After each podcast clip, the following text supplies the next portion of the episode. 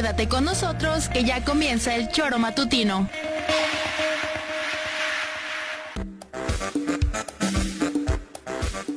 Porque somos quienes alegramos tus mañanas. Interactúa con nosotros y búscanos en nuestras redes sociales como El Choro Matutino. Sintonízanos desde nuestra página web www.elchoromatutino.com y llámanos a cabina al 777-311-6050. De lunes a viernes, de 7 a 9 de la mañana, por Radio Desafío y también por Irradia FM 103.7. Somos la mejor revista informativa del país. Somos... El.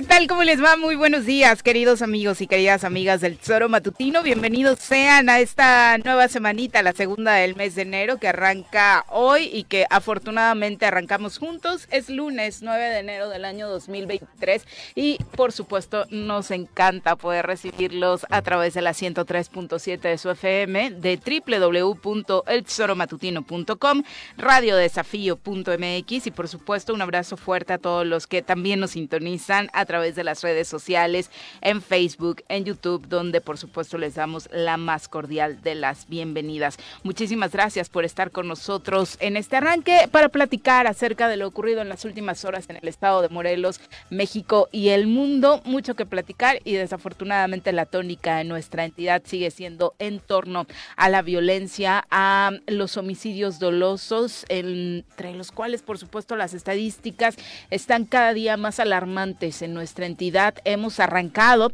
De pronto todo esto que sucede a nivel nacional nos quita un poco la vista hacia lo que está sucediendo en nuestra propia entidad.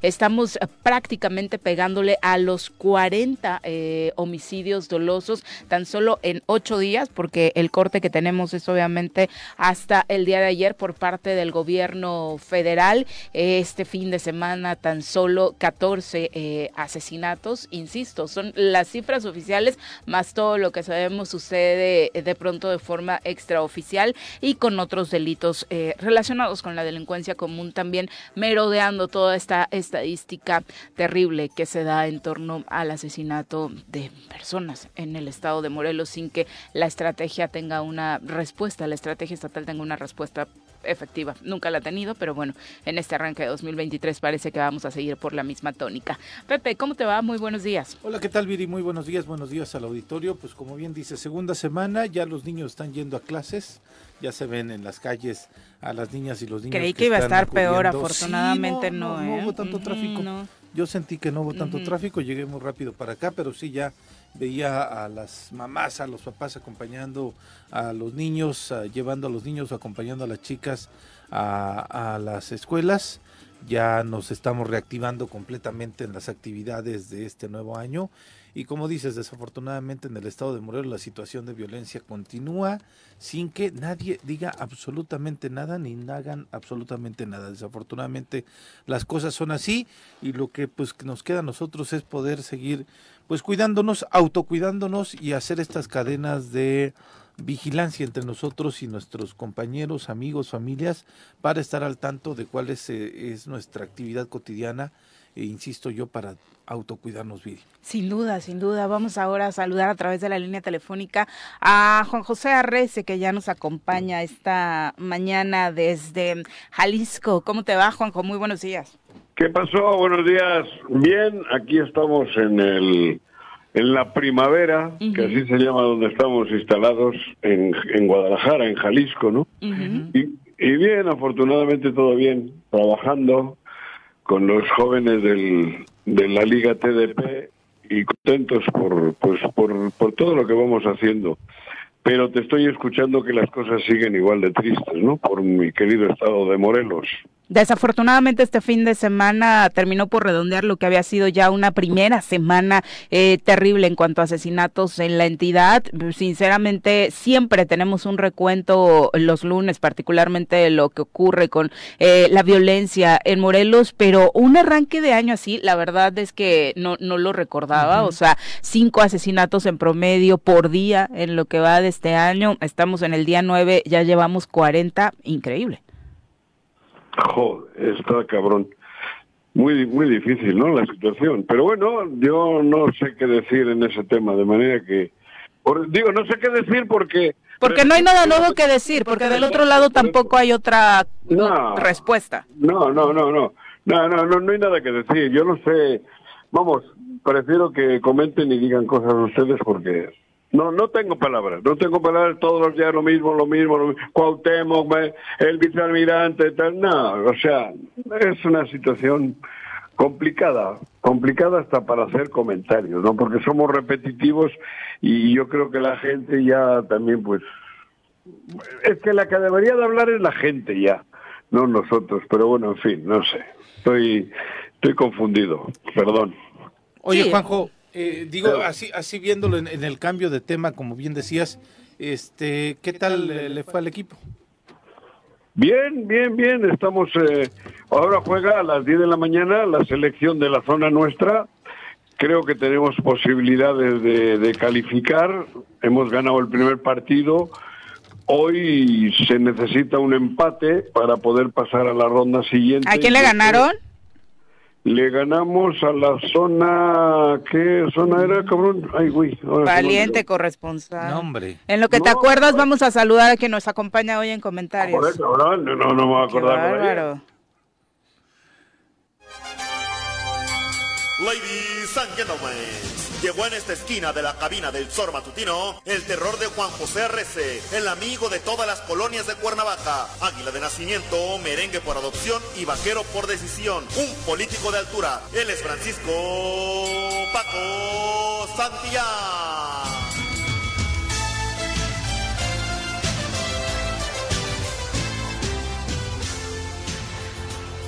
Paco, ¿cómo te va? Muy buenos días. Hola, Viri, Pepe. ¿Qué tal, Paco? Al auditorio. ¿Qué haces allá, Juanji? ¿Dónde andas? Aquí me ando. Digo, aquí estoy en, en, el, en el centro este de, la primavera, en Guadalajara, un centro que creo que es de la, de la UDG. Se nos va a perder. De, la universidad. Le pusieron su plaquita con hola, soy Juanjo, si me pierdo. Marquen al 311 60 50. Ajá. Sí. Oye, ¿somos la zona centro-sur?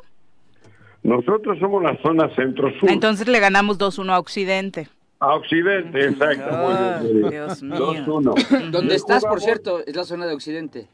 ¿Eh? ¿Dónde estás, O sea que en su casa y con su gente. Sí. No, yo ahora estoy en la cama, cabrón. La zona, Juan José. Ah, o sea, e, esta zona la que le ganaron aglutina a los equipos eh, locales. Sí, efectivamente. Contra los de esta parte del país. Somos ocho selecciones de Oye, pero es un muy buen triunfo, enaltece lo más, o sea, el occidente tiene muy buen nivel. Está León, está Atlas. O sea, de pronto lo dices así como que le ganamos y... Y, quiero comentarles que hay cuatro morelenses en la selección, ¿no? Cuatro. Dos son de, del equipo nuestro de Tigres, porque por cada equipo máximo se podía convocar a dos. Somos ocho selecciones de todo el país, de toda la Liga TDP y una invitada que es la selección de la, de la Liga Premier. Hoy jugamos contra ellos. Eh, ellos traen un, traen un un seleccionador que es uruguayo, no recuerdo el nombre, trae un cuerpo técnico de alto nivel. Este uruguayo fue el que anduvo con Chucho Ramírez en el Mundial, aquel que se ganó, era auxiliar de Chucho. O sea, por eso digo que el rival de hoy también es muy fuerte. Pero creo que tenemos buenos jugadores. Nosotros tenemos dos, Tigres y Autepec, los dos titulares. Hay un, es impresionante la cantidad de visores de todos los equipos de primera división. Bueno, hay uno de cada equipo por lo menos y de expansión. El ambiente es muy bueno. creo que es un evento que, que, que, que, es lo que se debe de hacer, porque son, pues imagínate, digo, 8 por 20, como 160 jóvenes de la Liga TDP más los de la Liga Premier, otros 18, ¿no? Y, y, realmente el nivel es altísimo, estamos viendo un gran fútbol, son jóvenes todos nacidos en el 2005 o 2006, jóvenes de 16, 17 años, y, y por eso te digo, es un trabajo maravilloso. El problema es que viene después. Nosotros tenemos el escenario puesto, los jóvenes puestos, para que se los puedan llevar otros equipos a los equipos de... Pero el problema está que en primera división hay nueve extranjeros en la cancha. O sea, ahí vamos a topar siempre, por mucho que digamos. Hay maravillosas, pero de verdad, es un nivel altísimo yo estoy de verdad impresionado con la cantidad de jóvenes que hay en México, bueno, aquí con nosotros, que, juegan, pero juegan un huevo, juegan mucho. Pero ahí se van a quedar, cabrón, porque de estos todavía alguno alcanzaba para el Mundial, ¿eh? Porque con 17 y 4, ¿cuántos años diría Cuauhtémoc? 21. 21, Cuauhtémoc diría 22. son, de estos todavía alguno alcanza para jugar al Mundial y les aseguro que de, de estos 160 muchachos hacemos una selección sub-17 impresionante, porque juegan muy bien. Son los mejores jovencitos del país los que están aquí. Pero lamentablemente te digo, todo es, es como el país. Mientras no hagamos las cosas diferentes, nada va a cambiar. Y no podemos pensar jugar con la selección otros, a otros niveles cuando estos que están aquí hoy no van a tener la posibilidad de jugar. Tienen tapado el, la salida para los, estos maravillosos jóvenes mexicanos que tenemos aquí. De manera que, digo, insisto, mientras México no haga cosas distintas en temas tan importantes, bueno, como es el, la, la salida de la juventud, de la esperanza para ellos, vamos a estar jodidos. Les aseguro, de verdad, yo llevo muchos años en el tema del fútbol. He visto jugadores aquí de altísimo nivel, pero de altísimo nivel, ¿eh? con 17, 16, 17 años. Son los mejores del país. Hay 160 muchachos escogidos. Me imagino que todavía se han quedado muchos fuera, ¿no? Oye, Juanjín, pero eh, por ejemplo, eh, este debate, ¿por qué no lo tienen en España? Eh, donde no hay límites de extranjeros o, o Alemania, ¿no? Eh, ¿Por qué este debate no se da ya? Y aquí es todo el tiempo, hay que limitar el número de extranjeros, con lo que yo estoy de acuerdo, ¿eh? Con lo que... parto de decirte que estoy de acuerdo. Yo no estoy hablando nada de España, ¿eh? Yo, España, el Real Madrid jugó con 11 con 11 extranjeros al Sí, no un solo español. España, ni un solo español. Sí, un solo histórico. No, no, te, te, lo pregunto porque lo que, lo que, lo que pasa, por ejemplo, eh, nada más que España se, hace 12 años fue campeón del mundo, trae una buena... Pongo España por ponerte un país, ¿eh? Pero, casi todos los europeos... las cosas bien tampoco, ¿eh? a ver, a ver, a ver, a ver. Eh, eh, Yo te pregunto por qué, por qué... o sea, pero si, estás, si estarás de acuerdo conmigo que en España hay 50 millones de españoles, en México somos 120 millones, 130 millones de mexicanos, y, y este debate en España no se da. No se da porque aún con, con la, menos de la mitad de nuestra población tienen un, equipo de selección nacional sumamente competitivo. Sí, porque se está trabajando bien a, a nivel base. El Atleti de Bilbao tiene todos los jugadores con posibilidad de jugar en la selección española. ¿Sí? Todos, porque no tiene ninguno que no sea vasco. La Real Sociedad tiene el 80%, y así hay muchos equipos que sí trabajan y tienen en España la segunda división es fuertísima. Donde de hecho, el problema de España en este mundial fue precisamente el promedio de edad para muchos, porque es Baby España, le, le apodaron, ¿no? O sea, una España es jovencita precisamente porque están debutando los talentos españoles de forma muy temprana.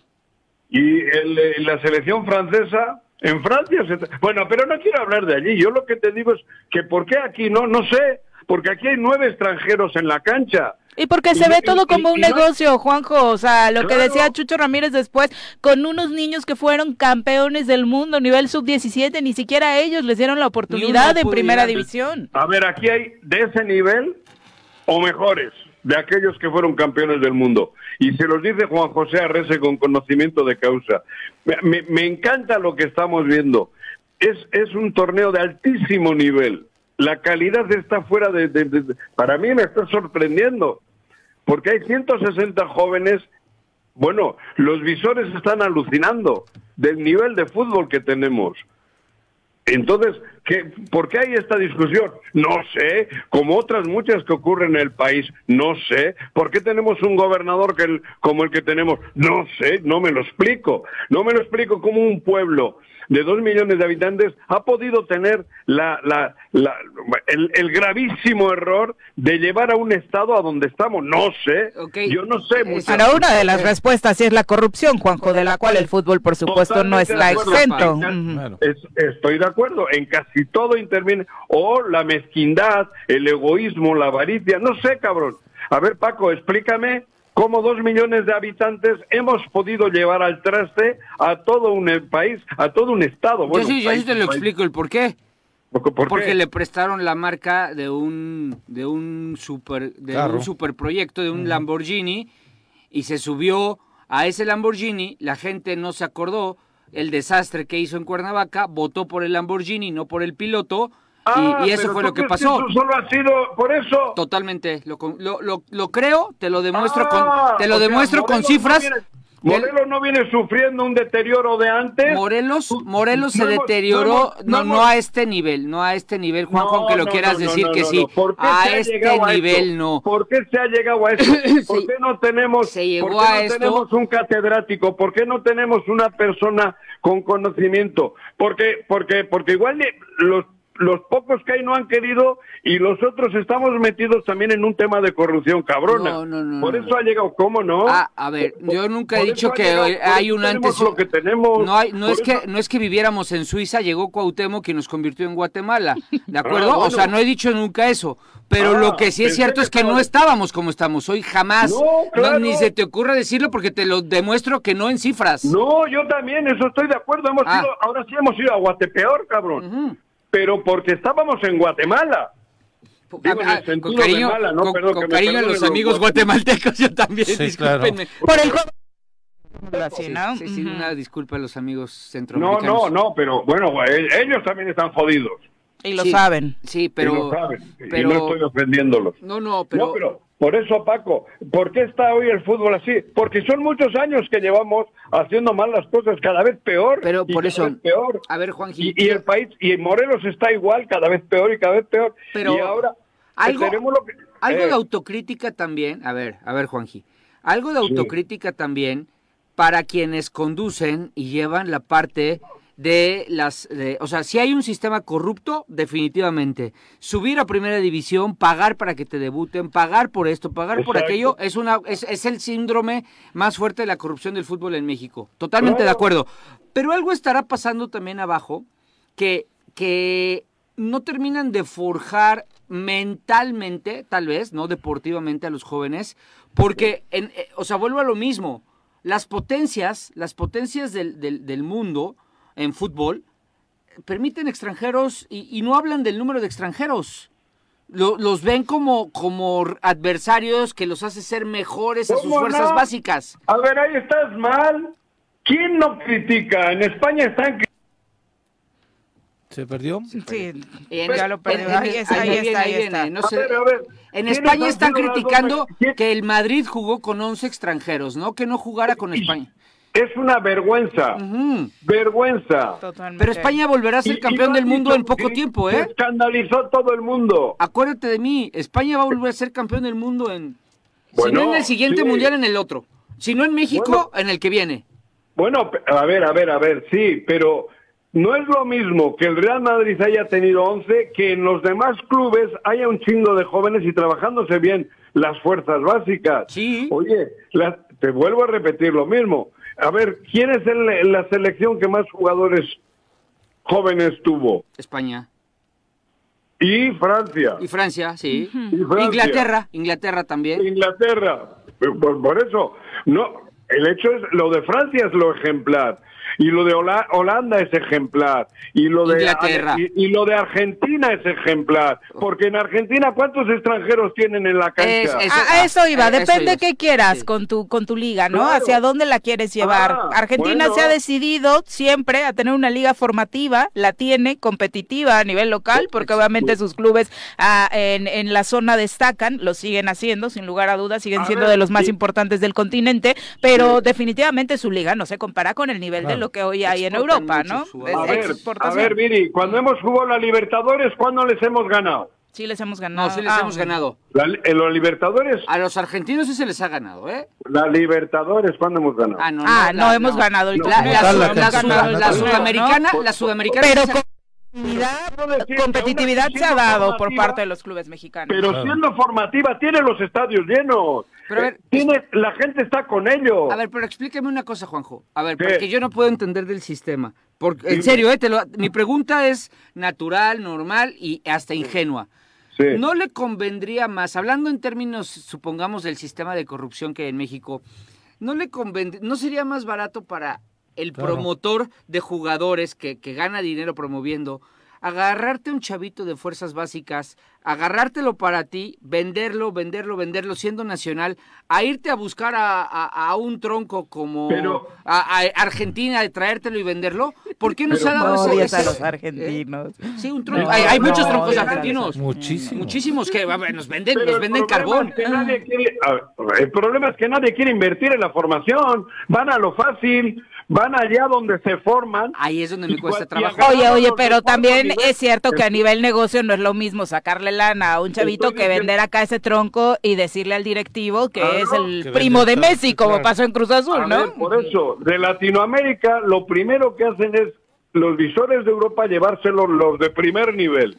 Tienen mano, tienen mano. Y Nada más llevarse los jóvenes. Y, y, nosotros vamos a por los de segundo nivel de Sudamérica. Sí cuando nosotros tenemos por lo menos iguales o mejores en el nivel de formación. Pero lo que quiero que me Pero el problema es que los directivos están haciendo negocio inmediato. Pero eso es, eso es lo que quiero que me expliques. ¿Por qué? A ver, es más, es más fácil, es más fácil agarrarte un chavillo hasta ingenuo a su familia que no sabe, eh, decirle, vendérselo a la América si tú quieres y decirle, hijo, este te cuesta esto, pero te va a dar resultados mejores que traerte al, al troncazo este de Roger Martínez. Bueno, por poner un, para cambiarle, ¿no? Pero por eso, pero el negocio... no, Caraglio, sus primeros torneos fueron maravillosos. Nos pasó una pena. Si tú tienes a la Liga de, de, México como lote de venta de coches usados, eh, lo más fácil es comprar un coche usado a 5 y venderlo a 10. No hacer los coches. Nosotros vamos a comprar coches jodidos Argentina, los traemos aquí, los ponemos en nuestros lotes para que otros venga y lo compre. Ese es el negocio. Nosotros somos lote de coches, no somos fábrica. Y mientras no hagamos el consumo de nuestros propios coches, vamos a estar vendiendo coches usados, cabrón. Esa es la, bueno, más o menos se me ocurre decir, para que me entienda hasta yo, güey. Pero la diferencia es que van a hacer ustedes, Juanjo, los directivos, quienes tienen en sus manos precisamente esta posibilidad de cambiar las cosas para los chavos. Estoy hablando yo con, con, conocimiento de cosas y con, con la idea que tengo yo, cabrón. Yo estoy diciendo, grito aquí a todas horas, bajen a, a cuatro extranjeros. Claro. Dejen, dejen que haya que, estos chicos suban. Yo es lo que estoy gritando. A mí me parece que México tiene que dar un giro, porque si no, yo te aseguraría que iría más gente a las tribunas que hoy incluso, teniendo gente de aquí, teniendo gente de México, teniendo jóvenes mexicanos, cabrón. Yo vengo de Bilbao, Bilbao llena Salmamés con 55 mil espectadores, vaya donde vaya el Athletic o como vaya, porque son jóvenes del País Vasco. Aquí lo que pasa es que te insisto, no hay visión del fútbol, hay visión del negocio, del negocio rápido. Es como el país, el país vive eso al negocio rápido, por eso entramos rápido en el tema de corrupción, cabrón.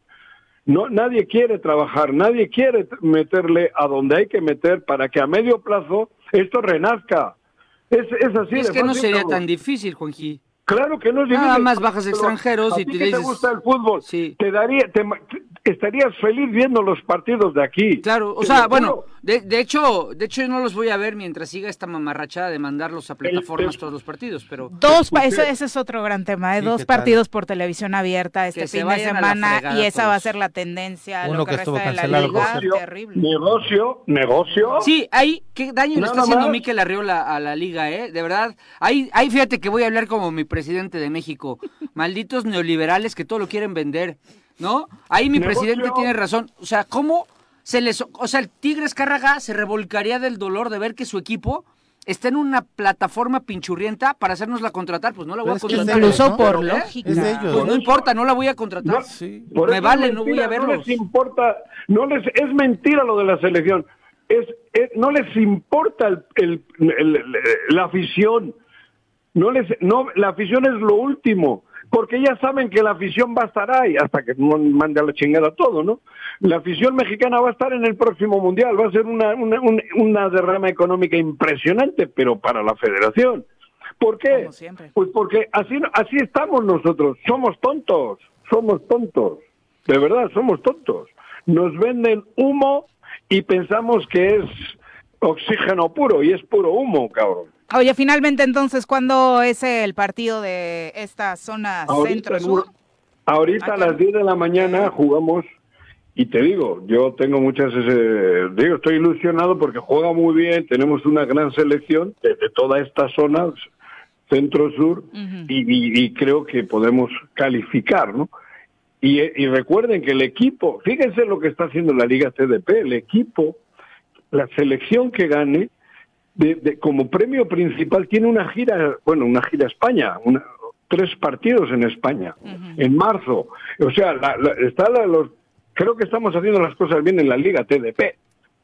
Pero para que esto fructifique o, o dé frutos interesantes, tienen que permitirnos ahí arriba que estos jóvenes evolucionen, que tengan la, tengan esa esperanza de llegar, cabrón, porque son muy pocos los que llegan. A ver, vamos a hacer la última reflexión, creo que la hicimos el otro día. Yo, quiero hacer una penúltima, eh, antes después. ¿Cuántos equipos son en primera división? 18. Quita uno, Chivas, porque se juega con mexicanos. Bueno, malos.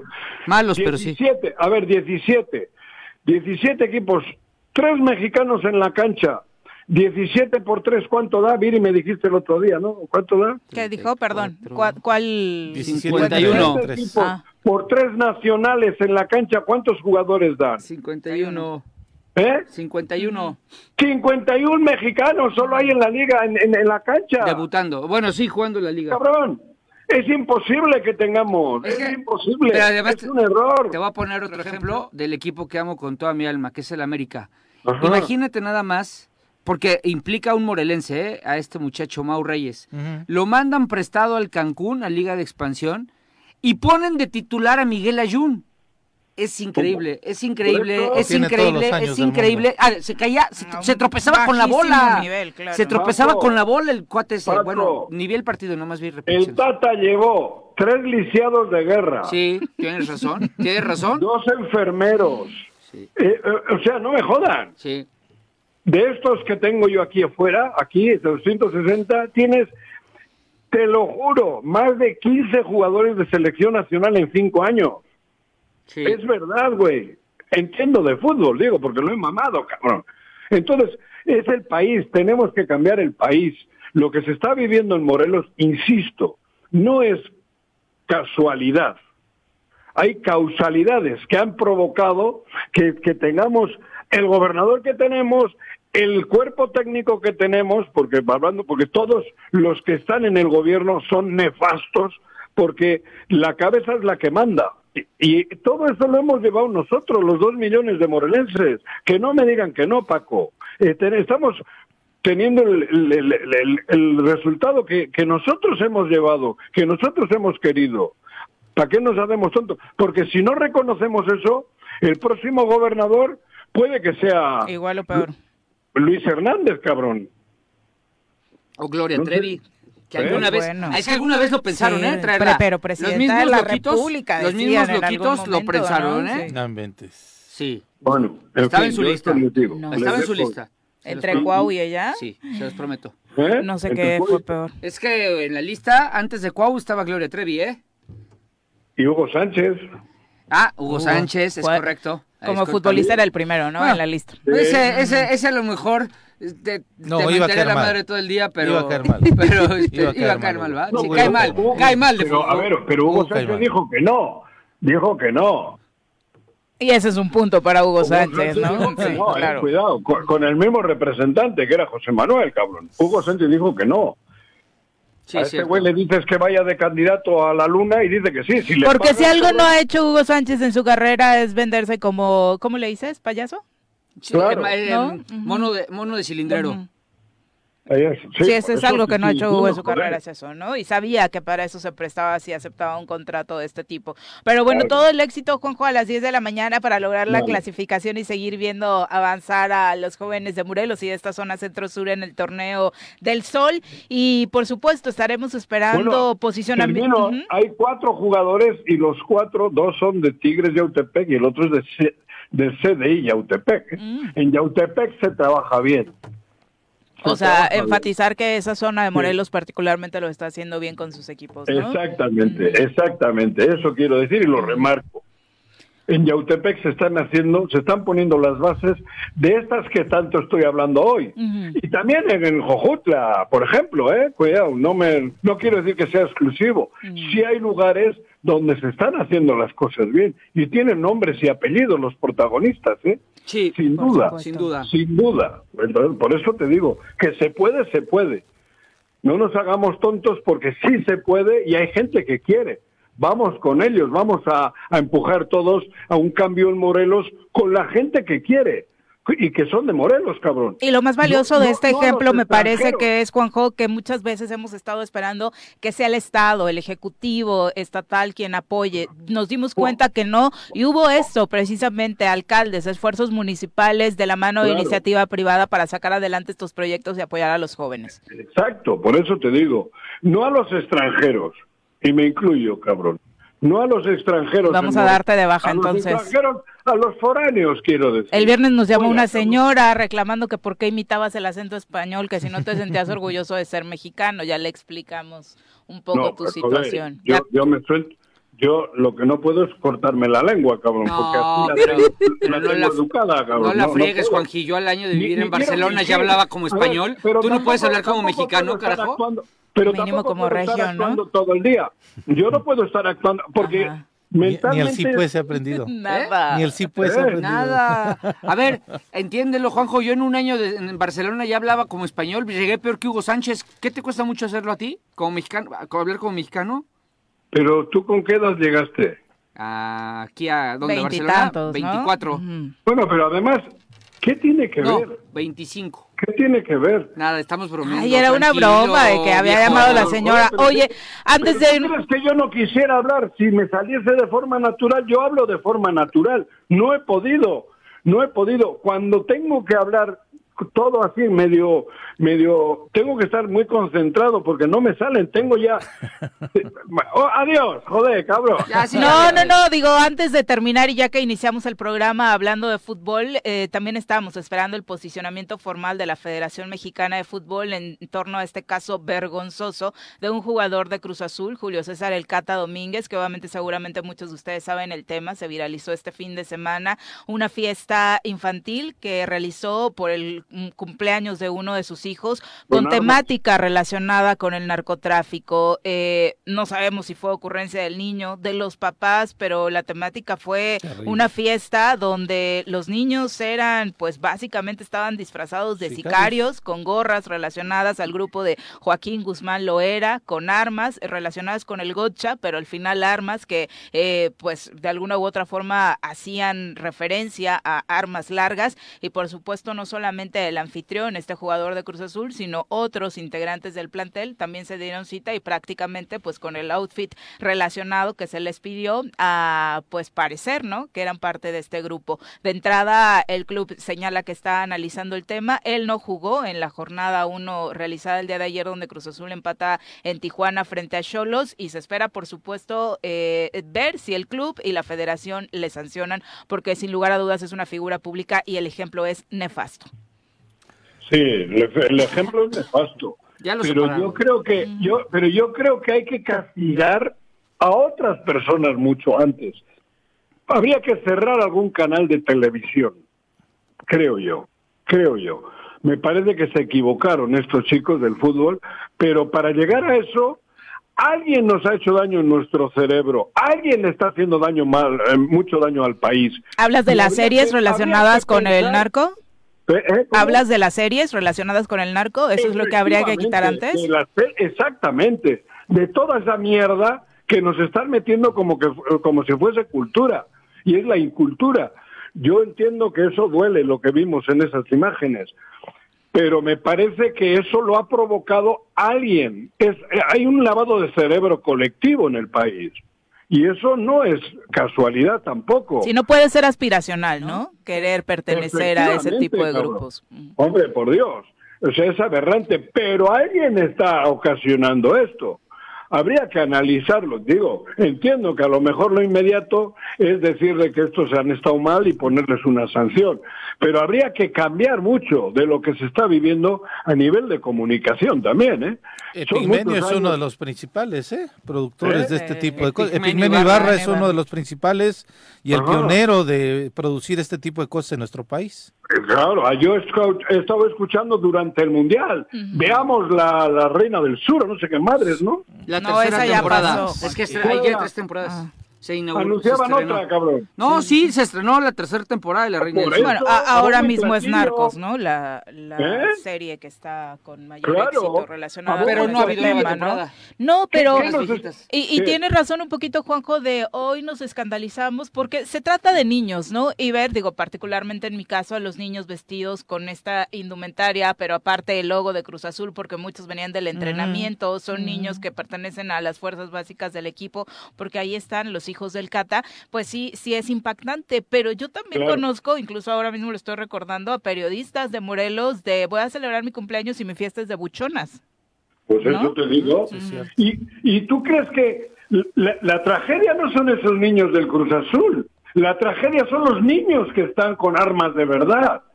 Esa es la verdadera tragedia, que hay muchísimos. Y eso les hemos llevado nosotros.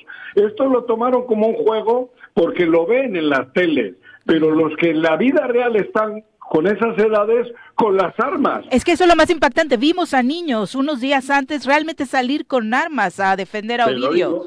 Te digo, eso es la tragedia del país, que a todos los niveles nos han metido en una, en una dinámica verdaderamente terrible, terrible, cabrón. Eso, eso creo yo. Y, y, trabajando como se hace a través del deporte, pues se pueden cambiar muchas cosas, ¿no? Esa es la reflexión de hoy. Exactamente. La esperanza de la juventud tiene que renacer desde el deporte y desde la escuela, cabrón. Mm. Que vayan a gusto a la escuela y para eso tienen que tener una escuela decente y unos maestros bien y una, un programa bien. Es que hay mucho de qué hablar. Para que, yo digo, sobre esa foto que sacaron los chavos del Cruz Azul, yo creo que son víctimas también de, de, de todo lo que estamos viviendo, cabrón. Son víctimas ellos también. Al papá habría que corregirle, pero los jóvenes, los jóvenes son víctimas. la juventud mexicana es víctima de, de algo que, que estamos haciendo nosotros, cruel. Cabrón, ¿cuántos años llevamos viendo mierdas en la televisión? Si, ya si, si, tienes 100 películas y, y 99 todas son de violencia. Sí, esa es la gran pregunta, ¿no? ¿Por qué estamos permitiendo que los niños sigan tomando armas para salir a defender delincuentes y convertirse, por tanto, en unos? Y por otro lado, ¿por qué dejamos a otros niños que tengan estos referentes como inspiración, ¿no? Claro, exactamente. Esa es la verdadera tragedia del país. Bueno, en fin. Pues muy buenos días. Por acá estamos platicando. Pon atención en el partido, ¿eh? Queremos datos concretos. Sí, no te me vayas a seguir confundiendo. Estoy nerviosón, estoy nerviosón. Éxito. Éxito. Vale. Bye. Son las 39, vamos a pausa, volvemos. 7 con 44 de la mañana, gracias por continuar con nosotros. Llegó Joe Biden al país, está ya el presidente en México. Finalmente, eh, después de una gran eh, polémica, dime si direte, sí llegó al nuevo aeropuerto internacional Felipe Ángeles. El presidente Joe Biden fue recibido por su homólogo mexicano Andrés Manuel López Obrador. Eh, en la Ciudad de México, eso sí, decidió llegar en su auto conocido como La Bestia. Eh, Biden venía de una gira por El Paso, Texas, aterrizó en el Aeropuerto Internacional Felipe Ángeles a petición del propio Andrés Manuel López Obrador, según dio a conocer el propio canciller eh, Marcelo Ebrard. Eh, la Bestia fue colocado al pie del avión donde llegó Biden y de ahí fue trasladado a la Ciudad de México. Desde el viernes, López Obrador dijo que Biden había solicitado esa charla previa ahí prácticamente bajo el avión y se quedaron platicando un ratito, un convoy integrado por medio centenar de vehículos del Servicio Secreto, la Guardia Nacional y un helicóptero salió a las 7.43 de este domingo y llegó a las 20.50 al Hotel Presidente en Polanco, donde Biden dormirá dos noches. Para agilizar la llegada, por la tarde se cerró el circuito mexiquense y se bloqueó la autopista México-Pachuca, lo que generó obviamente para todos los usuarios un tráfico impresionante sí. era el fin de semana de regreso de los vacacionistas, ¿no? Como decíamos al inicio, justo hoy se da el regreso a clases y muchos optaron por regresar hasta este fin de semana. Eh, adicional al operativo terrestre, se contempló vigilancia aérea con helicópteros y drones. En el AIFA también se desplegó un fuerte operativo de seguridad en el que destacó la presencia de elementos militares y de la Guardia Nacional. Eh, lo que compartió López Obrador en sus redes sociales es que recibió al presidente y lo acompañó en su vehículo hasta su hotel. Mañana estará con nosotros en Palacio Nacional, donde seguiremos conversando sobre asuntos de interés para nuestros pueblos y naciones. Hay mucho trabajo detrás para impulsar en la relación México-Estados Unidos, así que hoy arranca esta cumbre entre los presidentes de México, Estados Unidos y Canadá, donde nos toca ser anfitriones. Ya había llegado también Trudeau, ¿no? Ahí, mismo, al aeropuerto internacional Felipe Ángeles, que de pronto el arribo del presidente Biden se tornó una cuestión política ahí entre si llegaba, si no llegaba. Si llegaba el Felipe Ángeles era un fracaso. Si no llegaba, era un fracaso Andrés Manuel López Obrador en cuestión política. Y si llegaba es ahora el triunfo, entonces. Aquí si se echa un pedo a la derecha es, es, es fifí, si se echa un pedo a la izquierda es chairo. Ya todo divide y polariza este país. Pero también Trudeau llegó con comentarios fuertes hacia, hacia el presidente López Obrador. ¿eh? O sea, habló fuerte sobre la política energética. ¿no? Eh, nos vamos mucho con el tema que siempre nos quiere marcar en agenda el presidente, que si se aterrizaba o no en el AIFA,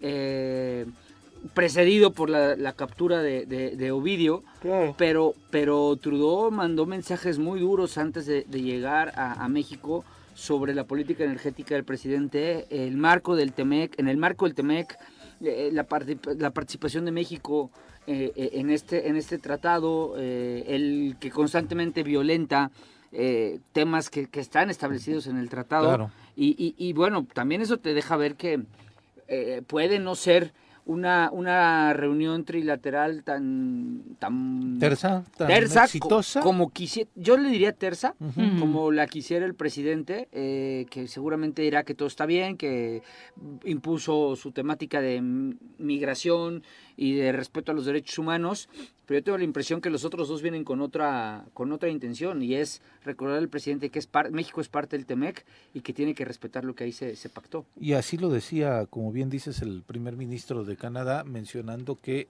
Joe Biden y yo, o sea, prácticamente eh, asumiéndose, ¿no?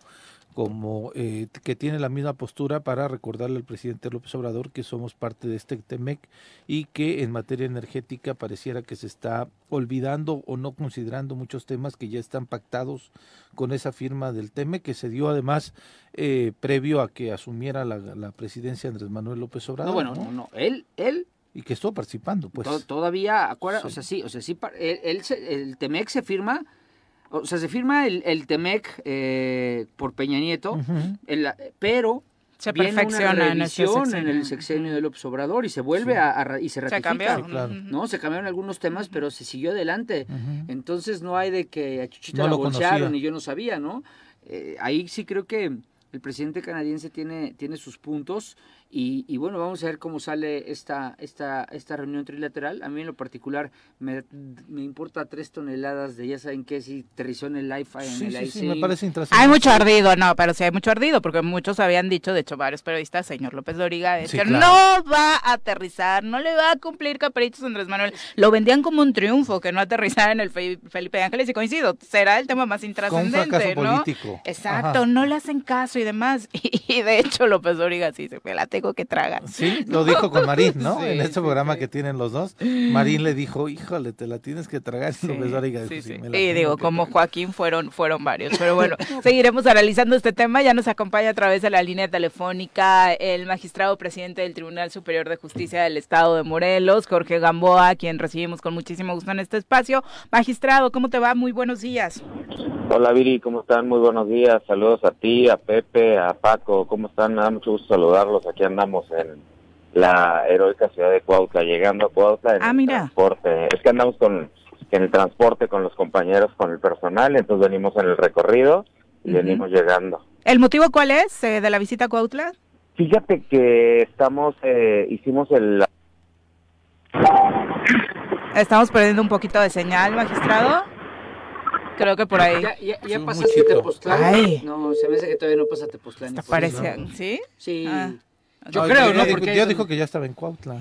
Llegando, dijo, ¿no? Y se me hace que todavía. Igual. Hasta parecía que se había metido alguien a la línea. Aguas, magistrado, ¿no?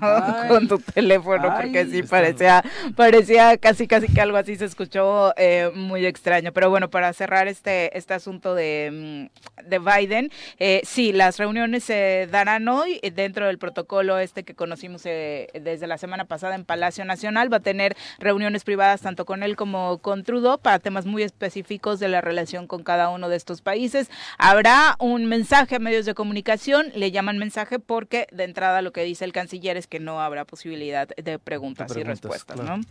Se vale.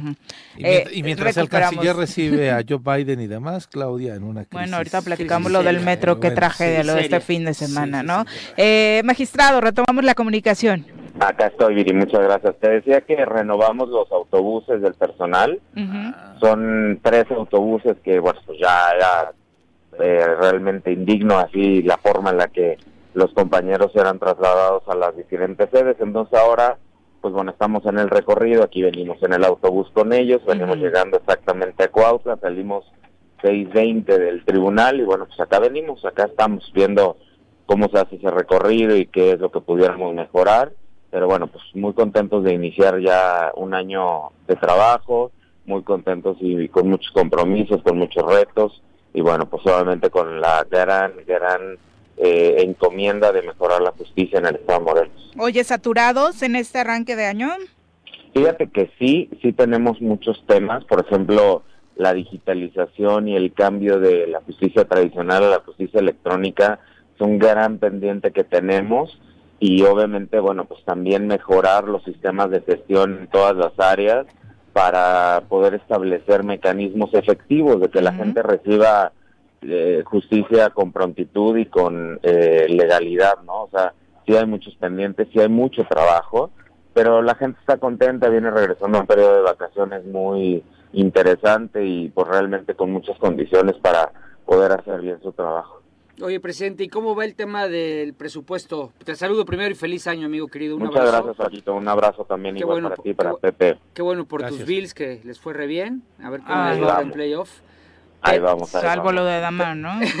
sí, sal, claro. Oye, pero ¿y cómo va el tema presupuestal? Eh, ¿Hay claridad respecto a mm, el presupuesto aprobado por el Congreso, eh, lo, del tema de si les incrementan o no el presupuesto ustedes como poder? ¿En qué quedó eso, presidente? En nosotros quedó nuestro presupuesto tal y como nosotros lo enviamos al Ejecutivo y después fue aprobado por el Legislativo. Se aprobó por 800 millones de pesos y a nosotros realmente el tema de la controversia pues sí nos afecta porque retrasa la administración de algunas cuestiones. Sin embargo, nosotros por un decreto que eh, ya está obviamente manejado como tal y que se viene aplicando, pues nosotros mandamos nuestra calendarización de suministros el, Poder Ejecutivo tiene que empezar con esa administración. Eh, obviamente lo ideal sería que pudiéramos contar con, con, una, con ese presupuesto ya de lleno pero a nosotros no, no se nos ve afectado, entonces realmente pues nosotros vamos a poder empezar a trabajar y a operar todos los, los programas que tenemos pendientes a partir de, de la primera administración que nos haga el Poder Ejecutivo. Y dentro de la controversia que presentó el Ejecutivo, me parece la semana pasada, eh, no está el tema del presupuesto del tribunal. No está el Poder Judicial, Pepe, y creo que eso también es una muy buena señal, pues, de que, de que hay voluntad en el sentido de que no se quiere afectar al Poder Judicial. Nosotros, y yo me he cansado de decirlo, es un presupuesto suficiente y digno, pero no es un presupuesto que alcance para todas las necesidades que tiene el Poder Judicial y sobre todo, como lo he dicho, para pasar de la justicia tradicional a la justicia digital y obviamente el poder crecer el Poder Judicial. Creo que nos falta, pero bueno, por el momento con eso podemos empezar algunos proyectos, eh, fortalecer la justicia laboral, fortalecer la justicia penal, que este año estamos cumpliendo 15 años de la implementación en el Estado Morelos y bueno, pues lo tenemos que trabajar y lo tenemos que caraquear, pero sobre todo lo tenemos que dignificar. Oye, dentro de las situaciones que sí estás eh, pidiendo trabajar es precisamente la creación de un eh, tribunal laboral eh, que sería alterno a la par de lo que ya tienen magistrado para poder contener todo esta, este trabajo que lo satura.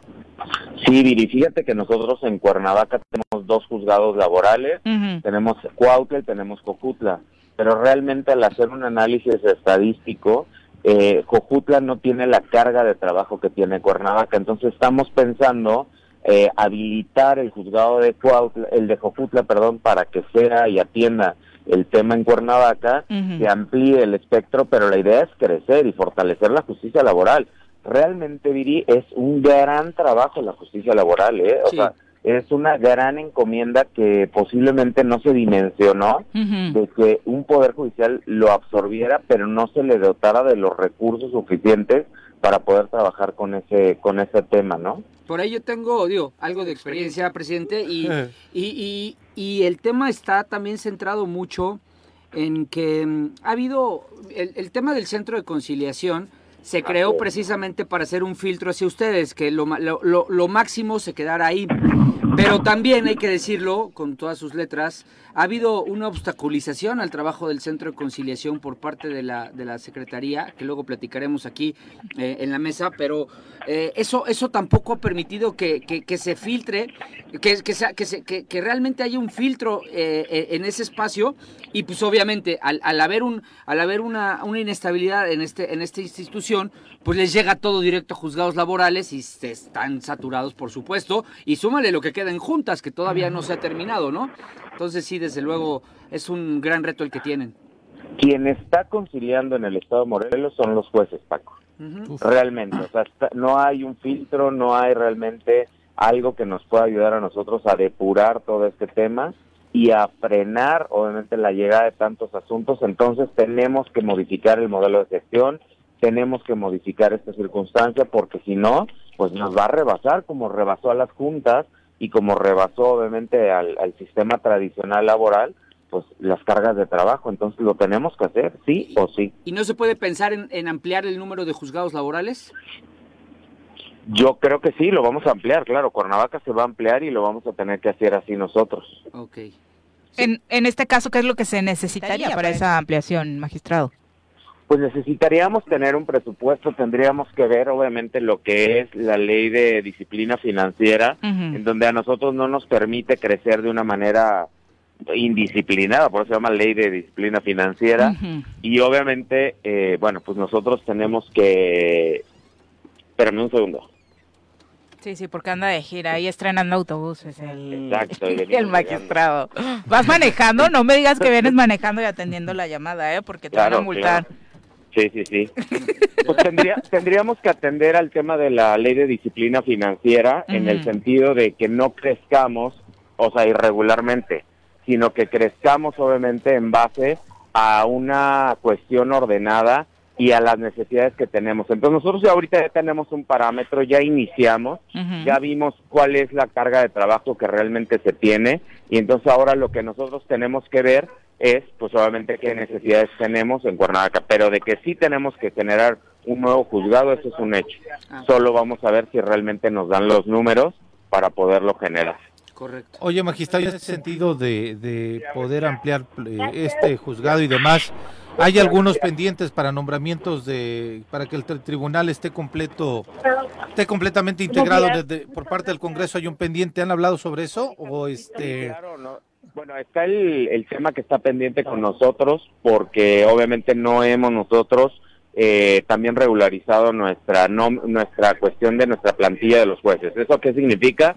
Que nosotros pronto tendremos que convocar a las plazas de jueces que no están como definitivos, sino que están como interinos y obviamente eh, pues tenemos que nosotros verlos. Y pues evidentemente las dos magistraturas que actualmente están vacantes, más las seis que se van a, desocupar este año, pues bueno, son cuestiones que nosotros tenemos que analizar y que tenemos que también, pues ahí hacer la gestión con el Congreso del Estado, pues para que nos ayude y nos apoye en nombrar a la brevedad posible.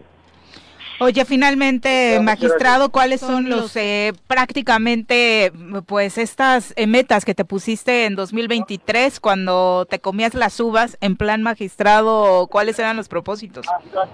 Fíjate, uno de los propósitos era obviamente dignificar pues la labor jurisdiccional en el Estado de Morelos, ¿no? Que la gente sepa y entienda que el trabajo del Poder Judicial pues es muy, muy, muy importante en la estructura del gobierno crear obviamente la, los jueces que necesitamos, necesitamos jueces especializados en actos de investigación, necesitamos jueces en, en, actos de, de, extinción de dominio. Y bueno, pues obviamente lo que hemos tratado de hacer nosotros es mejorar la impartición de justicia en el Estado de Morelos, tener un control, tener una evaluación, que nuestros jueces sepan obviamente que están siendo observados, pero pues que también tienen las condiciones para poder trabajar. Entonces, pues sí hay muchas metas. La justicia digital es una meta para mí. Yo no me puedo ir del tribunal sin haber avanzado en ese tema de la justicia digital.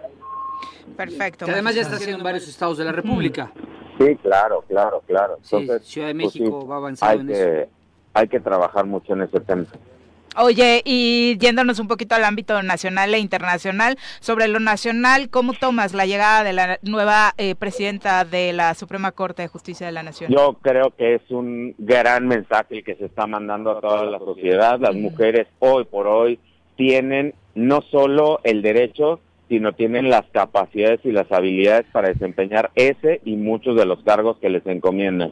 Nosotros estamos muy contentos porque aparte la ministra presidenta trabajó en el Estado de Morelos, conoce a mucha gente del Estado de Morelos y tiene cierto cariño por el Estado de Morelos y nosotros creemos que pronto vamos a poder tener eh, la comunicación con ella para poderla recibir aquí en el Estado, poder trabajar muchos, muchos temas que tenemos pendientes y bueno, pues seguir, seguir con de la mano de los criterios de la Corte y bueno, pues obviamente trabajar por mejorar la justicia no solo en el Estado de Morelos, sino en todo el país y bueno, ver también en qué podemos nosotros ayudar a que la Corte pues hable menos de nosotros y hable mejor del desempeño de los jueces. Eso sería lo importante, magistrado. Y como paréntesis fuera de la justicia, pues supongo que muy impactado por lo que sucedió con este jugador de tu equipo, ¿no? Sabemos que eres un gran aficionado de los Bulls y por supuesto, Bills, perdón, y eh, esto que sucedió con Damar eh, fue impresionante. Sí, claro, fue algo que, que eso decían los medios el fin de semana, ¿no? O sea, la jornada era la última jornada que se jugaba ayer y bueno, pues decían que no iba a ser una jornada normal. Normalmente hay partidos que ya son intrascendentes, pero ayer fue una jornada especial porque significaba pues muchas de las observaciones que se le hicieron al fútbol americano el fin de semana, que ese es un deporte muy agresivo, hubo gente que se atrevía a decir que por ellos desaparecerían este deporte y que no existiría, pero bueno. Aquí lo dijo un señor con acento español. Sí, claro, o sea, y es, es bueno, desconocer realmente la tradición y de la liga que más recursos genera a nivel mundial, que es la NFL, y que obviamente tiene todas las medidas de protección. Es tan, eh, creo, esporádico el accidente que, se, que sucedió, pues que bueno, no, a tan es así que el, equipo que él traía lo protegió, pues realmente de que fuera una muerte fulminante, ¿no? Y bueno, pues hoy afortunadamente pues ya está incluso él en comunicación con el equipo y nos veremos, si Dios quiere, en Arizona el 13 de febrero. ¿Regresará? ¿Se sabe? ¿Se regresa? No, él no ah, regresa. Ah. No, él no regresa, pero el equipo sí estará en Arizona. Es que en Arizona es el Super Bowl. Ah, y, pero, aquí mi presidente ya, ya, jura que le van a... de conferencia a Kansas. Yo la veo difícil, pero... Vamos, vamos a estar en Arizona y vamos a estar en el Azteca más o menos por junio, julio jugando la ah, final. magistrado, la última vez quedaste muy mal con esos temas. La de la ¿eh? Azteca te la firmo. Pero, pero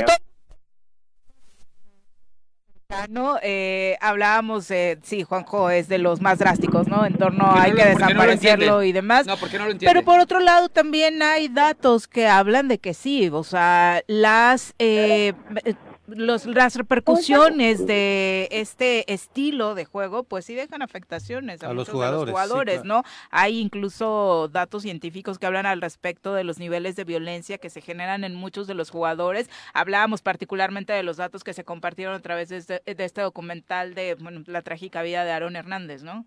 Sí, claro, ¿no? Y hay muchos temas también, la película esta que hizo Will Smith de contusión, de las afectaciones neurológicas que generan todos los casos. Pero mira, Viri, es un tema que, bueno, ha habido muertes fulminantes también por este tipo de accidentes en el soccer, en el béisbol, en el box, en la lucha. Entonces, bueno, es un riesgo. Nosotros, en, fíjate qué interesante, en materia penal, nosotros conocemos a este excluyente de incriminación como riesgos en el deporte. Pues porque, bueno, es parte de lo que tú también cuando juegas y cuando te sometes a este tipo de disciplinas, pues sabes que puede suceder, ¿no? Yo, por ejemplo, que tengo un hijo jugando desde los cinco años y que lo veo todos los días entrenar y que lo veo cómo se ejercita, pues yo también digo, bueno, pues sí es un riesgo, pero yo prefiero que esté con una disciplina del deporte, pues que esté en un bar echando un trago o que esté, no sé, de repente, no, bueno, iba a decir algo, pero no, mejor no, porque hay tabaquito, pero bueno, en fin. ¿Qué? ¿Qué? ¿Que ande de político? Ah, no. yo, yo, ya no estoy en eso, eh, presidente, por ahora. Entonces, pues, no, que le vaya a la América, ibas a decir. No, pues a la América, mi presidente y yo somos americanistas.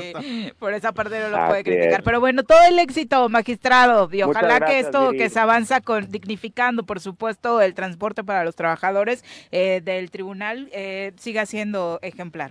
Muchas gracias, Viri. Te aprovecho para felicitarte por tu cumpleaños. Ah, muchas por gracias. Tu, por tu enlace que pronto será y que será noticia nacional. Y bueno, felicidades, Viri. El magistrado me ¿Eh? parece. Ya se va a casar. Esto ya fue como sección TV Notas, magistrado. Sí, ¿eh? pues, y también por el próximo embarazo de Paco y todo. yo no me puedo embarazar, presidente. Este, no tengo dónde tener al niño. Y Paco y yo así. De... yo me quedo así. Gracias, no magistrado. No les ha dado la noticia a Paco, pero bueno, yo creo que ahorita ya se va vamos, a Vamos a llamarle a Mari para confirmarlo. Gracias, magistrado. Un abrazo. Un abrazo. Buena semana. Son las 8 con 6, volvemos. 8 con 11 de la mañana, eh, algunos comentarios del público en torno a los temas que hemos tratado en este espacio. Jorge Armando Arroyo a través de Facebook nos dice, que la reunión de AMLO sea rasposa, no tiene nada de malo, para eso está ahí, pero que siga siendo respetar la soberanía de México sin violar acuerdos desventajosos. Eh, no, Paco, este sexenio no se anda usando eso de regalar al país, por eso las posturas son de este tipo. excelente día, Soreros. Igual excelente día, Jorge Armando, pero el que firmó el, el TEMEC no fui yo. El que, o sea, no es regalar el país o no, eso lo firmó el presidente de México, Andrés Manuel López Obrador no yo, yo qué. Y, eh, o, pero el presidente cuando plasma su firma en un tratado internacional, eh, se da por sentado que no, no, está regalando el país, que él avala lo que está ahí metido. Y, y, no, y lo que Trudeau dice es, el presidente tiene que respetar lo que él firmó. Eso no es regalar el país, es respetar la investidura que tiene de presidente y hacer valer que su firma vale. Yo no, o sea, yo, yo no estoy de acuerdo, por ejemplo, con la política minera de Canadá, porque las mineras canadienses son las que vienen aquí y generan muchos problemas en el ecosistema. Pero lo firmó el presidente de México no me reclames a mí, reclámale a él por haber firmado eso y después faltar a su palabra. Yo, yo, yo, yo qué. Silvia Aguilar, un abrazo. Chacho Matar nos desea excelente inicio de semana. Un abrazo también para José Ramírez, para Vicky Jarquín, para Arnaldo Pozas, para Pati Delgado. Gracias por su compañía. Vamos ahora a saludar con muchísimo gusto a Roberto Salinas de Morelos Rinde Cuentas, a quien, como siempre, recibimos con muchísimo gusto esta semana. Eh, Roberto, ¿cómo te va? Muy buenos días. Hola Viri, buenos días. Pepe, Paco, buenos días. Hola Roberto. Saludos Roberto, buen día. Bueno, ya hay datos en torno a lo que invirtió el gobierno del estado de Morelos en este evento de Mario Delgado ocurrido a finales del año pasado. Sí, así es. Bueno, lo que hicimos fue retomar eh, una nota que publicaron ustedes en el Choro eh, eh, ahí mostraban que el día 17 en un evento, en un meeting de Morena, en el que cabezó Mario Delgado, eh, manifestaron con fotografías que se usó mobiliario y personal del gobierno del estado para este evento partidista. Lo que hicimos fue hacer una solicitud de información a la Secretaría de Administración, que es la responsable del área de servicios generales de eventos, y efectivamente, eh, un día antes de ese evento eh, se solicitó por el partido Morena el préstamo del, del Zócalo de Cuernavaca y el mobiliario, y en ese mismo día fue autorizado de una manera pues qué rápido que, muchos ya quisieran que se les prestara el Zócalo o organizaciones civiles para empezar. Lo, voy a decir, eh, el 21 de marzo del año pasado que realizamos ah, nosotros nuestra caminata por el Día Internacional del Síndrome de Down, no nos prestaron el Zócalo y tuvimos que realizar nuestro evento afuera de a, un costado de las escalinatas, o sea, y con una solicitud de varios días, ¿eh?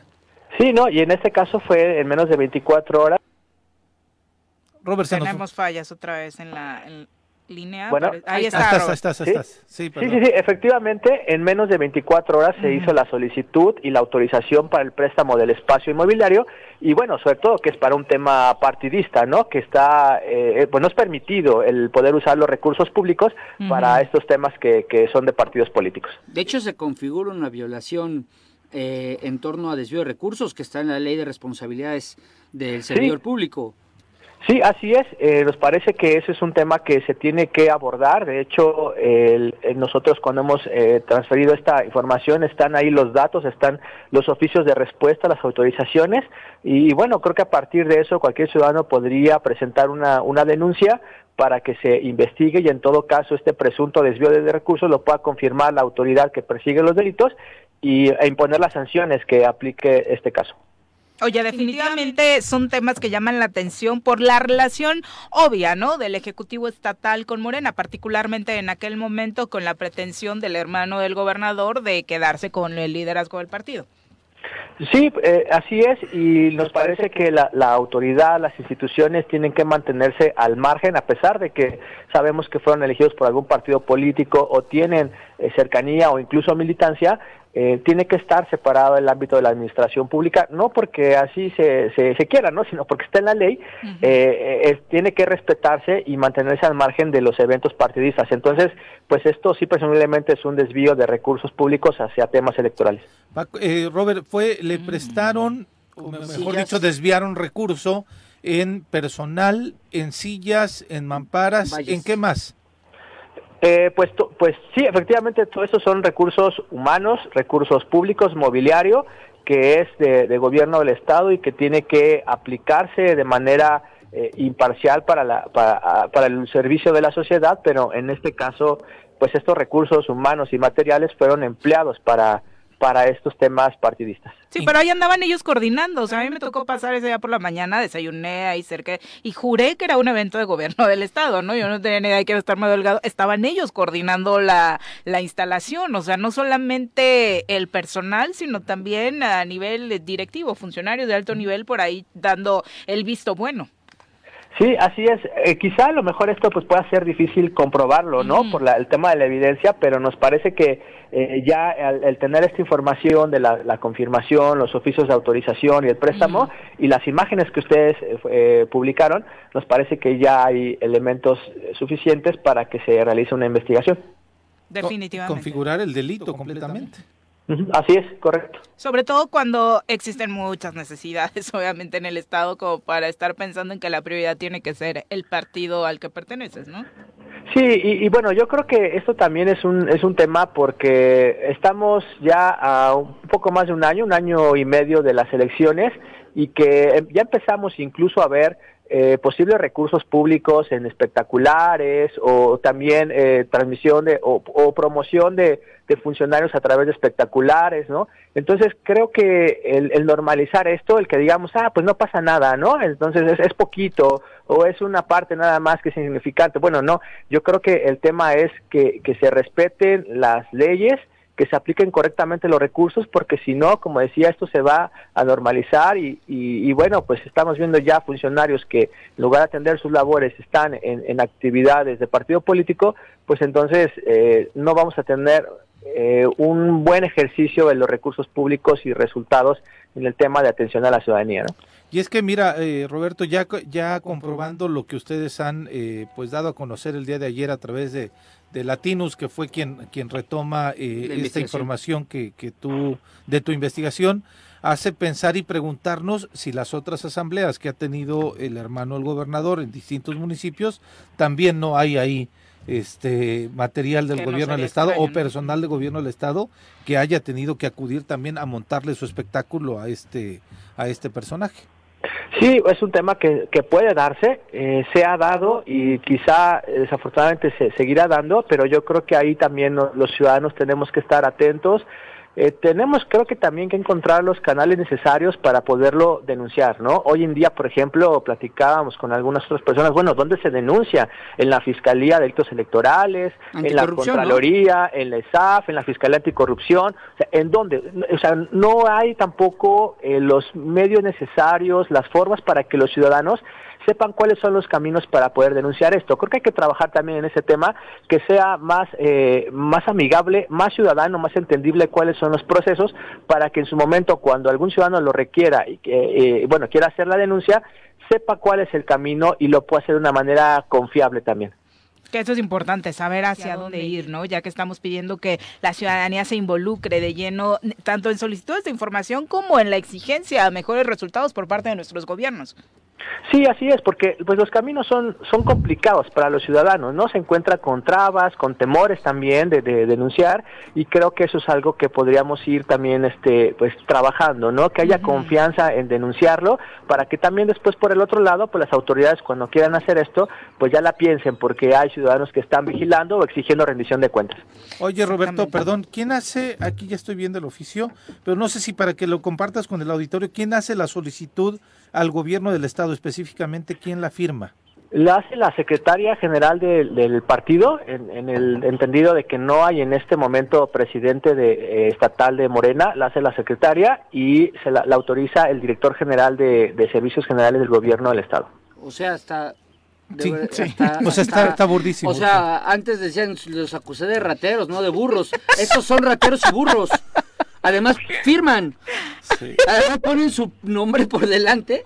Digo, perdóname, Roberto, la expresión yo sé que no es lo más correcto eh, respecto a lo que ustedes analizan e investigan. Es que está sentada en la silla de Juanji y hoy como que se le está pegando el tono. Se me pegó lo Juanji, mm. pero, pero, o sea, uno puede, no, bueno, no puede entender cosas así, ¿no? Pero, pero dices, bueno, antes había rateros, pero no sonsos. Ahora son sonsos y rateros.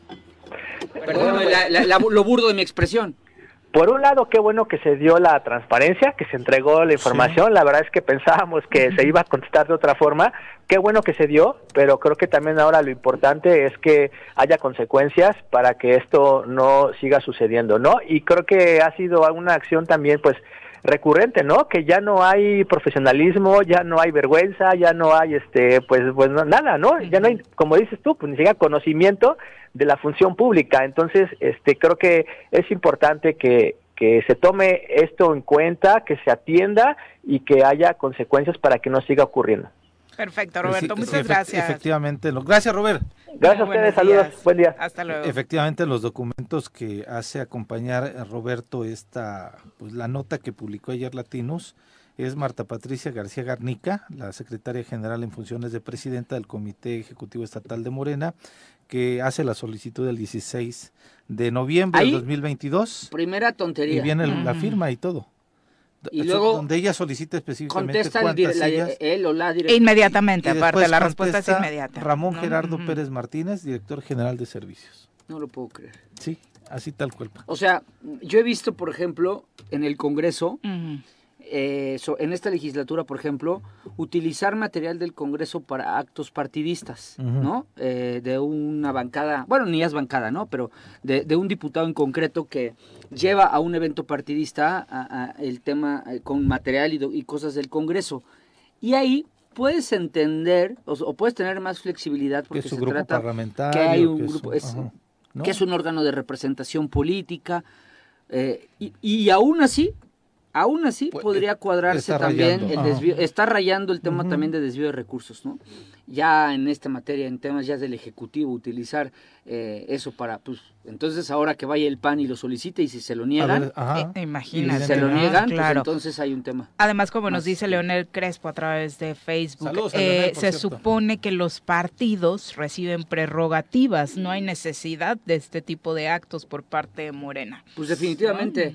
Oye, no me muy rapidísimo, eh, cuando hablábamos con el presidente Gamboa del tema laboral, hay algo que se quedó en la mesa y, quería terminar la, idea y es que... Porque tú estuviste muy de lleno en esos temas. Ajá, y me tocó eh, la primera etapa de la transición de la justicia laboral y el centro de conciliación... Em, el, eh, que, el que depende del gobierno del Estado, el que, el que es local, por llamarlo de alguna manera, para no caer en tecnicismos, eh, lo preside, lo, se lo dieron a presidir a un profesional del derecho laboral como es Pascual Archundia.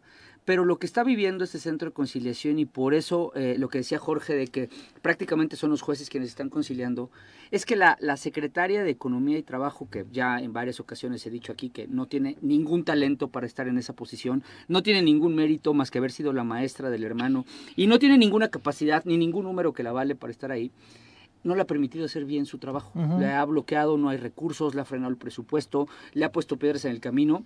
Y lo, y lo veo, no porque él me lo haya dicho, lo veo porque lo, me lo comentan las personas que están ahí en este ámbito. Y me parece que eh, eh, eh, este proceso de conciliación no ha funcionado directamente por responsabilidad de la Secretaria de Economía y Trabajo. Cerraron el centro de conciliación de Jojutla.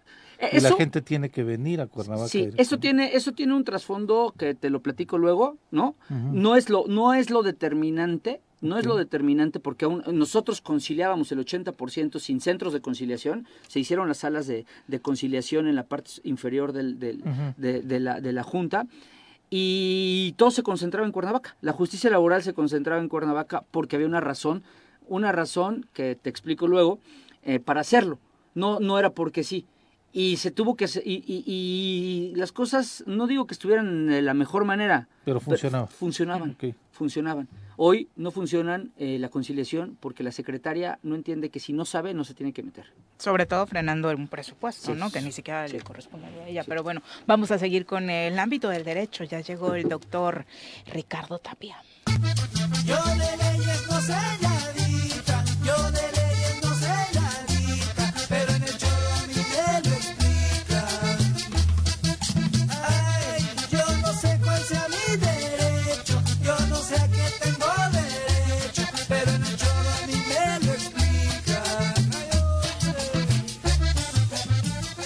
Doctor, ¿cómo le va? Muy buenos días. Muy buenos días. doctor. Bienvenido. ¿Cómo estás, doctor? Pues antes que otra cosa, muy feliz año para todos ustedes. Eh, feliz año. Venimos entrando de vacaciones, este, estuvimos 15 días fuera de... Este, Qué rico. Qué rico. Bueno, pues ya estamos ¿Ya, la uni se activan también? todavía no hasta el 23 estaríamos entrando y entramos a curso el día 16. Ah, bien. Pero pues ya estamos acá activos y pues bueno, para comentar... Eh, pensar en comentar algunos casos, vamos a empezar el día de hoy por, por uno, eh, casos que empoderan al ciudadano de a pie frente a la administración pública y en especial frente a omisiones de la administración pública. Introduzco con lo siguiente, uno piensa que la administración pública, esto es el eh, gobernador del estado, el presidente de la república, a nivel de los ayuntamientos, pues bueno, el presidente municipal y su gabinete, pueden traer su agenda de gobierno de manera libre, de acuerdo a su ideología, de acuerdo a su pensamiento, y bueno, desde luego tienen una zona de libre configuración de su eh, agenda de gobierno o agenda pública, pero ojo, tienen otra zona que no es que quieran, es que deben de desplegar acciones. Una de ellas es todo lo que tiene que ver con la tutela, la tuición de los derechos humanos. Y hay algunas otras obligaciones que les impone la ley, reitero, no es que quieran. Solventando eso, la zona que queda pueden hacer, siendo legal, lo, que, quieran, aplicando su agenda de gobierno. Y aquí hay un caso muy interesante eh, para nuestros amigos y amigas, abogados y abogadas que nos están escuchando. Es un amparo, voy a dar los datos por si alguien lo quiere checar en el CICE es el amparo 1065 del 2021, juzgado octavo de distrito en materia administrativa en la Ciudad de México, el primer circuito. Aquí una persona discapacitada presentó un amparo en contra de la Administración Pública de la Ciudad de México, jefa de gobierno, secretario de movilidad, etcétera. ¿Cuál era el, eh, lo que reclamaba esta persona? Fíjense bien, dice, la omisión de la Administración Pública de tomar las medidas necesarias para proteger y ayudar a las personas con discapacidad en lo relativo al transporte. Leo rapidísimamente los hechos porque con los hechos nos damos una idea y empezamos a ver de esto qué nos sirve y si esto se podría aplicar en el estado de Morelos. Dice esta persona o dijo esta persona con discapacidad que él utilizaba la estación Tlaltenco cuando la línea 12 estaba en funcionamiento por ser la más cercana a su domicilio. No obstante, fue reubicada de manera provisional a partir del accidente por todos conocido y ahora debía recorrer aproximadamente 300 metros desde su domicilio para abordar el transporte. Esta persona eh, afirmó que el traslado que debe realizar se le dificulta debido a que lo recorre a pie sobre vialidades en mal estado, lo que dificulta su traslado, ya que utilizaba muletas o utiliza muletas con apoyo para caminar y en ocasiones debe transitar sobre el arroyo vehicular, derivado de la condición física en que se encuentran las banquetas sobre la avenida Tláhuac. En ese sentido, reclama que las autoridades al implementar el servicio de transporte provisional en medios alternativos han omitido tomar en cuenta la especial situación de personas con discapacidad. Bueno, esto ocurrió en la Ciudad de México. Finalmente le conceden el amparo a esta persona. ¿Por qué razón? Bueno, porque uno, el artículo primero de la Constitución, que es el, marco normativo, dice que todas las autoridades están obligadas en el marco de sus competencias a la tuición de los derechos fundamentales de las personas. Una garantía de estos es la no discriminación por condiciones, entre otras, de eh, discapacidad. O sea, das unas eh, condiciones de vialidad, de tránsito para unos y no tomas en cuenta las discapacidades de otros. Hay también tratados internacionales como el Protocolo de San Salvador, que en el artículo 18 establece que el Estado debe de tener medidas especiales para que no haya discriminación, entre otras cosas, en la movilidad de las personas y un sinfín de este... ¿Y, este eh, amparo en qué repercutió hacia la autoridad? Este, bueno, aquí eh, el punto resolutivo 2 de la sentencia dijo que la justicia de la Unión ampara y protege a esta persona para el efecto de que la jefa de gobierno y la Secretaría de Movilidad, ambos de la Ciudad de México, realicen las adecuaciones necesarias a la infraestructura para eliminar las barreras que impiden al quejoso acceder al servicio de transporte en condiciones de igualdad, tanto en las unidades de transporte como en las vialidades. Y en la argumentación de esta sentencia, se dice que esas adecuaciones no solamente es que en el metrobús o en el metro o en el taxi haya un espacio reservado que diga para personas con discapacidad, sino que se debe de ir más allá.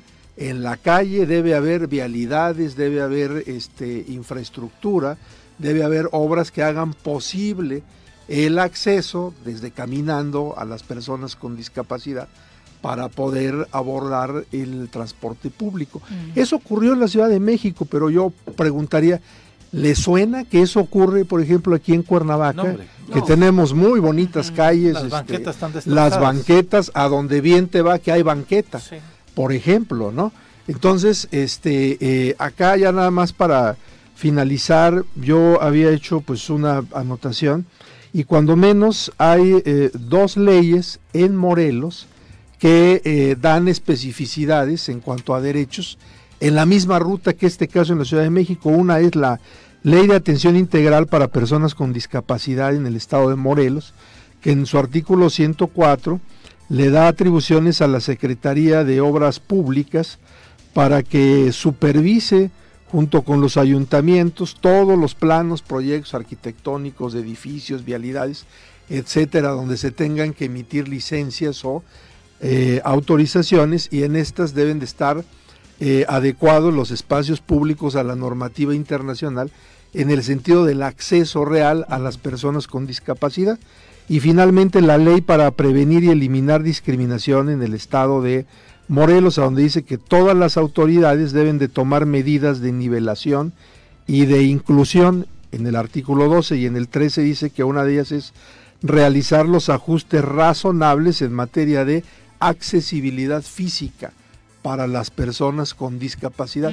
El marco normativo es el mismo o es análogo de la Ciudad de México con el estado de Morelos. Y aquí tenemos un caso en el que en la Ciudad de México, por la omisión de la administración pública de desplegar la infraestructura para el acceso real a la movilidad de las personas con discapacidad, hay un amparo concedido, lo repito, es el 1065, diagonal 2021, eh, dictado por el juzgado octavo de distrito en materia administrativa del primer circuito en la Ciudad de México, dando elementos pues para empoderar de forma real al ciudadano de a pie frente a la administración pública.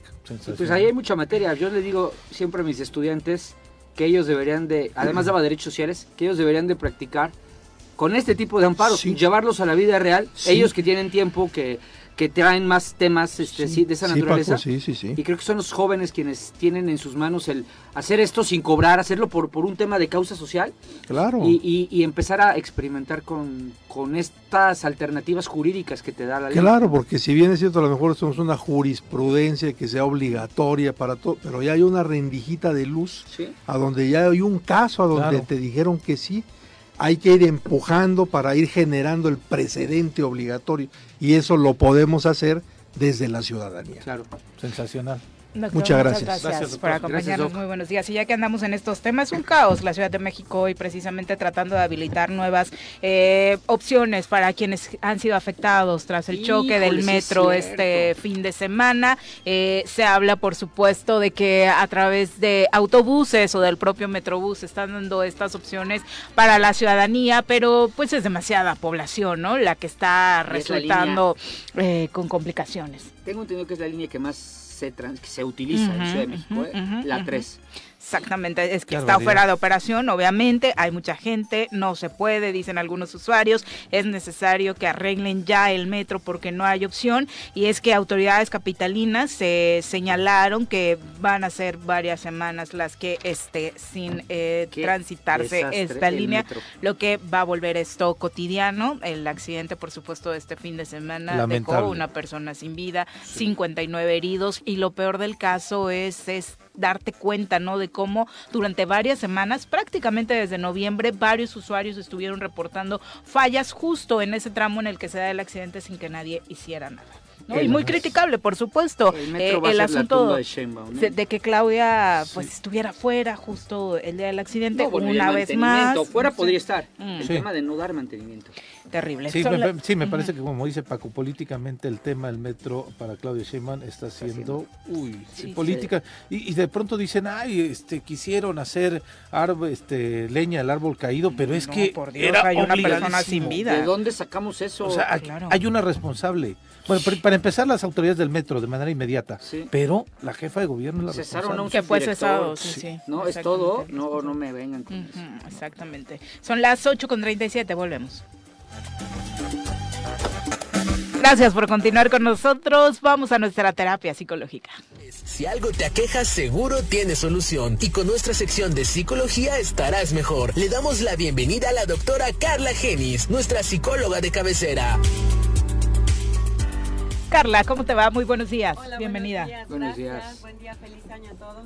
Igualmente. regreso por aquí. Qué gusto verte en cabina de nuevo. Gracias, gracias. ¿Con qué iniciamos el año? Pues justamente con lo que iniciamos todos, ¿no? Con las 12 uvas. Los ah, propósitos. Los propósitos. Que todo el mundo ya sabe, si las uvas te las comes rapidísimo, ya ni sabes qué pedir y pides cosas totalmente imprácticas, imposibles, irreales. O que no este, dependen de ti, ¿no? Exactamente. Entonces, justamente vamos a tratar hoy sobre cómo logramos nuestras metas, objetivos y propósitos, ¿no? ¿Qué es lo que los une a todos estos? Obviamente el deseo. Tengo un deseo de, de algo, de un cambio, de una mejora, de algún movimiento, de algo, deseo algo. A todos nos mueve el deseo. Y esas uvas, pues supuestamente todos decimos son los 12 deseos que pides al iniciar el año. Pero, ¿qué se supone que tengo que pensar antes de eso? ¿Cómo deben ser estos deseos o metas, no? Tienen que ser, primero, realistas. Yo no puedo decir, al próximo mes me compro un avión, ¿no? Si las posibilidades y circunstancias no me están ubicando y colocando en esa realidad. Tienen que ser temporales, ¿no? tenemos que tener metas a corto, a mediano y a largo plazo. ¿no? Que digo, me voy a comprar un pantalón tres tallas más chicas de las que uso ahora porque me lo voy a poner mañana. No es cierto, requiero cierto tiempo y requiero ciertas cosas. Tienen que ser congruentes, ¿no? A veces pensamos, decimos y sentimos cosas distintas, ¿no? Entonces soy incongruente, evidentemente ese es el camino que no me va a llevar a ningún lado, ¿no? Yo te puedo decir hoy quiero una hamburguesa y estoy pensando en chilaquiles y salgo y me compro un acorazado. Entonces, esa incongruencia en todo lo que hacemos a lo largo de nuestra vida nos permite o no alcanzar estos objetivos. Sí, o te compraste esos pantalones que dices y sigues entrándole durísimo a los chilaquiles. Y jamás los voy a usar. Claro. Exacto, ¿no? Y tienen que priorizar, tenemos que aprender a priorizar, ¿no? Yo le, explico mucho a mi hijo y, y, cuando doy conferencias y demás, siempre explico, a ver, ¿qué es necesario y qué es lo que quiero? hay necesidades y hay, hay gustos y deseos, ¿no? Cuando era más chico mi hijo me decía, es que necesito un videojuego, ¿no? Y yo, no, no necesitas, quieres un videojuego. Necesitas comer, necesitas estar sano, necesitas respirar, necesitas cuidar tu... Esas son necesidades vitales que me permiten mantenerme bien, sobrevivir, etcétera. Hay que saber diferenciar qué necesito y qué deseo, ¿no? ¿Por qué? Porque esto me permite a mí poder evaluar desde una manera más clara qué quiero, cómo lo quiero y por dónde empiezo. Todos nos tengo pacientes en consultorio que siempre me dicen, sí, sí, sí, ya entendí, pero ¿cómo le hago? ¿No? O sea, resuélvemelo. Sí, sí, pero, pero dime dónde empiezo, ¿no? Pero ¿qué no hago? ¿Qué sí digo? ¿Qué no? A ver, espera. tenemos que organizar, primero aquí adentro, ¿no? Realmente esto me toca a mí o no me toca a mí. Porque a veces nos planteamos situaciones que ni siquiera están en nuestras manos, situaciones que no nos corresponden, ¿no? Me acuerdo que decía, ah, todos estos mensajes en Facebook ahorita, Navidad y todo, ¿qué le vas a pedir a Santa? Que mis papás no se peleen, decía un niño. Eso no está en sus manos. Entonces, ¿qué sí está en mis manos? Hay que reconocer lo que sí me toca y lo que no me toca, ¿no? Decía una maestra, ay, que mis alumnos pongan atención y hagan la tarea. Pues eso no te toca, pero ¿qué sí te toca? A lo mejor hacer una clase más llamativa, más de juego, este, interesarlos más en tu dinámica, cambiar un poco las estrategias, eso sí te toca. Pero que le, el apoyo que le den en casa para que él responda con actividades y tareas, pues eso ya no te toca hay que poder Y es muy difícil en temas de pareja, ¿no? Ahora que lo mencionabas, porque regularmente terminas echando responsabilidades enfrente. Y eso es bien fácil porque nadie está, casi nadie estamos acostumbrados a asumir nuestras acciones. Para mí es muy fácil decir, es que tú me hiciste enojar, es que tú no pusiste de tu parte, es que tú siempre te quejas, es que sí, pero yo qué estoy haciendo para contribuir a esta dinámica. Que funcione. ¿Sí? Porque yo a lo mejor sé que si a ti, Viri, te digo, es que Viri, ese color ya te dije que no te queda. Y yo sé que te gusta el color y estoy encima de ti, voy a generar una fricción. Entonces, tengo justamente pacientes que me dicen, es que, ¿qué hago? Es que no te toca hacer a ti eso. Pero que sí te toca, hay que voltear a vernos. ¿Qué sí nos toca? Y entonces en este momento yo me cuestiono, ¿qué puedo hacer? Realmente, ¿qué puedo hacer? ¿Y qué puedo hacer en este momento? Porque yo te puedo decir, bueno, estoy organizando un evento para mi hijo para el próximo mes, y, no voy a ir ahorita a decorar el lugar para el evento. ¿Qué sí voy a hacer? Bueno, preparar la logística para llegar a eso. ¿Qué necesito hacer? ¿Qué me corresponde? Y según mis prioridades, ¿por dónde empiezo? A veces estamos eh, desgastándonos por situaciones que no pueden ocurrir en el momento y desaprovechamos lo que sí podemos. Yo puedo estar eh, con mi pareja, con mi familia, con mis hermanos, con mis hijos, viendo una película y estoy pensando, híjole, mañana tengo que ir al banco a hacer este movimiento y tengo que ir al súper y tengo que ir a pagar este recibo y después tengo que pasar a dejar esto a la pintorería y después... Y entonces me perdí ese momento de convivencia, ya no disfruté, ya no conviví, ya no compartí por estar pensando en algo que no está en mis manos en ese momento. Entonces es súper importante ubicarnos, ¿no? En el tiempo y sobre todo no subestimarnos, ¿no? Porque a veces no me salen las cosas a la primera y digo, ah, ya, no puedo. ¿no? Que pasa mucho con los propósitos, ¿no? Yo dije, voy a empezar a hacer ejercicio este año. Del gimnasio siempre. Y me voy a levantar más temprano y voy a hacer dieta y ahora sí voy a sacar a caminar a los perros y ahora sí voy a, ¿no? Y el primer día que no lo logro, me doy por vencido y me derroto. No, las cosas no funcionan así. Hay que ser tolerantes con nosotros mismos, hay que tenernos paciencia, porque no es fácil romper hábitos y crear nuevos. Claro. Entonces, si voy a decir, me voy a levantar más temprano, a lo mejor no es dos horas más temprano, es, bueno, cinco minutos antes. Realistas, como decía. Cinco minutos, ¿no? y, luego ya que logré esos cinco, le aumento diez, y le aumento quince, y le aumento media hora, y de repente me voy a estar levantando una hora antes, e inclusive sin que suene el despertador. Pero yo tengo que ir siguiendo ese caminito, paso a paso, poquito a poquito. ¿Por qué? Porque estamos muy habituados a ciertas acciones. Ser empáticos también con nosotros, ¿no? Porque de pronto hablamos mucho hacia afuera. Que tenemos que ser primero nosotros. ¿Con qué mensaje final dejarías al público? Justamente con esto. Confía en ti, cree en tus capacidades, descubre tus habilidades, porque tenemos muchas y ni siquiera las conocemos. Date la oportunidad de ir tiempo a ti, eh, poco a poco en tus tiempos, crece, equivócate, aprende, pero sobre todo, reinicia cuantas veces sea necesario. No desistas.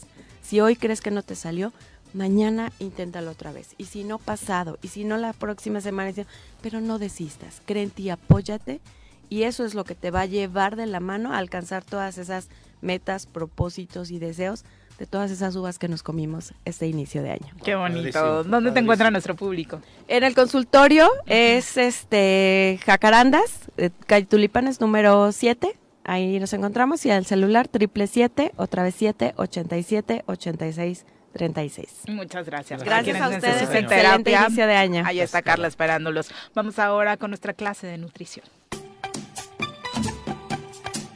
Piensa en un futuro sano tú también puedes tener una mejor calidad de vida. Conoce cómo llevar una alimentación saludable con los productos naturales y orgánicos que la doctora Mónica Novielo de Punto Sano tiene para ti en el choro.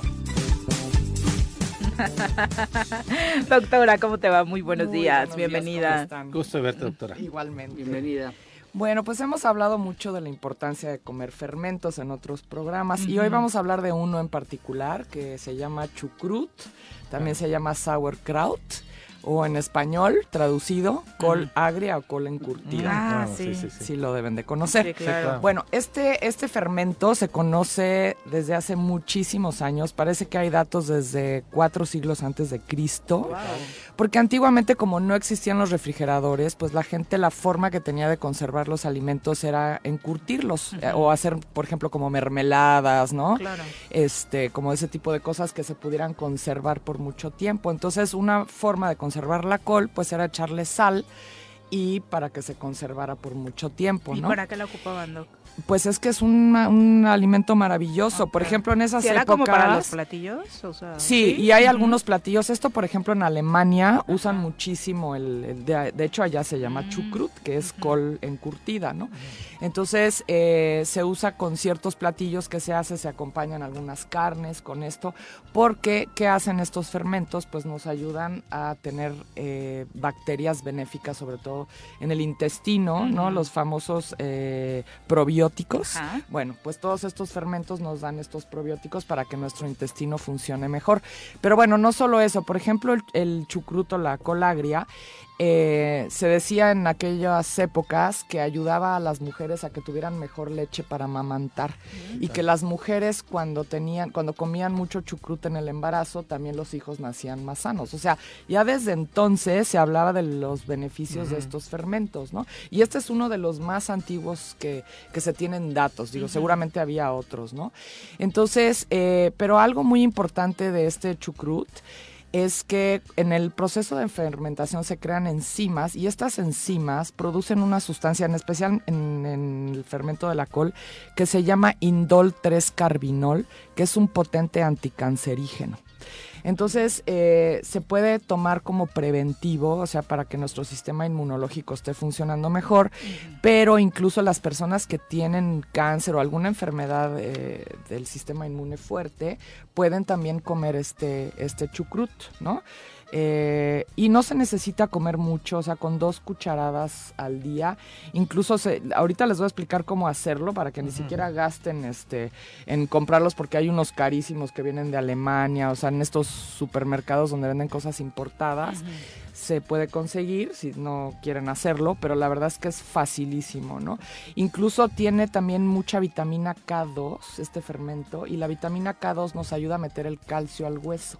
O sea, no es la vitamina D la que lo mete al hueso, es la K2. Y cuando se produce esta fermentación, se crea esta vitamina K2 en el, en el proceso. Entonces también es una, un alimento buenísimo para los huesos, ¿no? Eh, bueno, y además se forman, de por sí la col tiene mucha vitamina C, tiene eh, vitaminas del complejo B, o sea, tiene muchos nutrientes de por sí que cuando se fermenta como que se, se potencian estos, estos nutrientes, ¿no? Entonces, bueno, les voy a explicar cómo, hacerlo. Pueden comprar una... Las recetas, Ajá. Lo estaba confundiendo con el lacticol, doctor. Ah, bueno, el lacticol, a pesar de que se llama col, está hecho con col rizada, que es el famoso kale o, o kale o este, que versa se llama en, España, nos decía Juan Gino. Pero no, este es col col. La col puede ser blanca o morada y eh, para un kilo de col van a ocupar una cucharada de sal de mar. Tiene que ser sal de, mar, ¿ok? O sea, no usen la sal refinada porque no, esa no, es buena. Entonces lo que hacen es picarla finita, finita, este, así que queden como tiritas, que incluso lo pueden hacer en estos como tipo ralladores para que quede muy finita. Como para su chicharrón preparado. Ándale, como para estos, o estas, este, platillos, este, ¿de dónde son? De Mérida, ¿no? Hay alguna, este, no me acuerdo cómo se llama, pero llevan esta col picada finita, ¿no? Bueno, así la van a picar muy finita. Eh, yo la desinfecto, ¿no? Para que no tenga ningún parásito, ¿no? Y después ya la enjuago, después de, desinfectarla. Y le van a poner la cucharada de sal por kilo de, col, Y la van a amasar en un, este, en un bowl, en un recipiente grande, para que puedan amasarla como si hicieran un pan y la van a amasar, amasar hasta que se va como, como si se fuera apagando, como si se fuera muriendo y va soltando el líquido. Y una vez, y eso lo tienen que hacer unos 10, 15 minutos. Y ya que suelta el líquido. amasarla directamente con la sal y la. no ponerle agua. No, nada, nada, con la pura sal y va soltando como este jugo. Y ya que soltó el juguito es que ya está lista para fermentar. Le ponen, yo tengo un fermentador, pero si no tienen uno, le ponen un plato encima en el mismo recipiente y algo que pese encima, una piedra, un garrafoncito con agua, algo que la esté como apretando y presionando. Que no entre aire ahí. Que, que, no, no, más bien que la, que la presione. Yo tengo una cosita muy sencilla que, que tiene como tornillo, lo pueden comprar en ah, internet también un fermentador, no son caros, ¿no? Y luego, pero si no lo tienen y no tienen para comprarlo, no importa, con la piedra o con un garrafoncito y luego lo tapan con un trapo de cocina para que no le entre el aire y lo dejan siete días eh, a ah, temperatura ambiente. Y más o menos si pueden medir la temperatura como a 20 grados es lo ideal y eh, va, va, despegándose el líquido, que también se pueden tomar el líquido, es muy bueno porque también es parte del fermento. Y ya que pasan esos siete días, lo pueden pasar a otro recipiente, a un topper o algo así, y lo meten al, refrigerador para ya parar el proceso.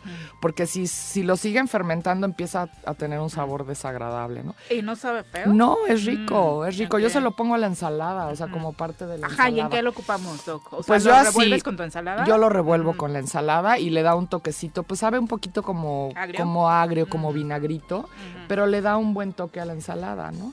Y hay veces que me lo echo así, o sea, directo, ¿no? Entonces, nosotros siempre tratamos de incluir fermentos en la en la dieta diaria, ¿no? Ok, es bueno para generar los probióticos. Los probióticos y para el sistema inmunológico y para la K2, o sea, tiene muchísimos beneficios. Perfecto, pues ahí está la receta. Y súper fácil, o sea, lo pueden hacer en casa. Exacto, bueno, eh, de otra forma lo podemos, podemos encontrar cosas que nos faciliten esto en Punto Sano, ¿no? Sí, bueno, tenemos varios fermentos ahí, suplementos y todo. ¿Dónde te encontramos? Estamos aquí en Plaza Andrómeda, en el local 19 en Punto Sano. Perfecto.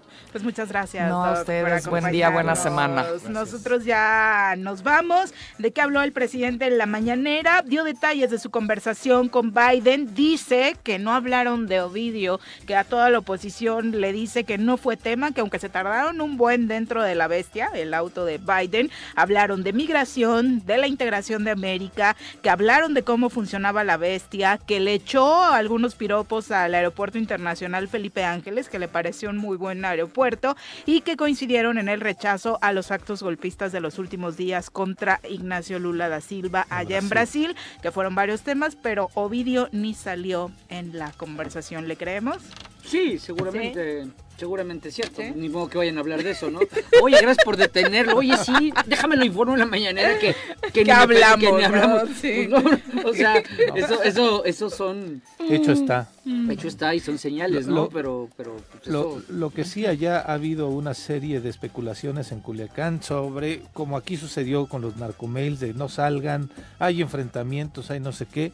Ha estado la autoridad en todo momento diciendo, no es cierto, la Sí hubo un reforzamiento de la seguridad por parte de la Guardia Nacional, pero no ha habido ningún evento de violencia posterior, a la detención de Villa. Sí, al contrario, un acompañamiento para esta población de la que poco se habló, pero fue donde le detienen, la población de José María, donde desafortunadamente, pues sí, los pobladores la pasaron terrible, ¿no? Porque fue justo ahí donde se genera la detención y, y esta ola de, violencia donde nace precisamente. Pero bueno, ya nos vamos, Paco, muchas gracias, por acompañarnos. Muy buenos días, Pepe, muy buenos días.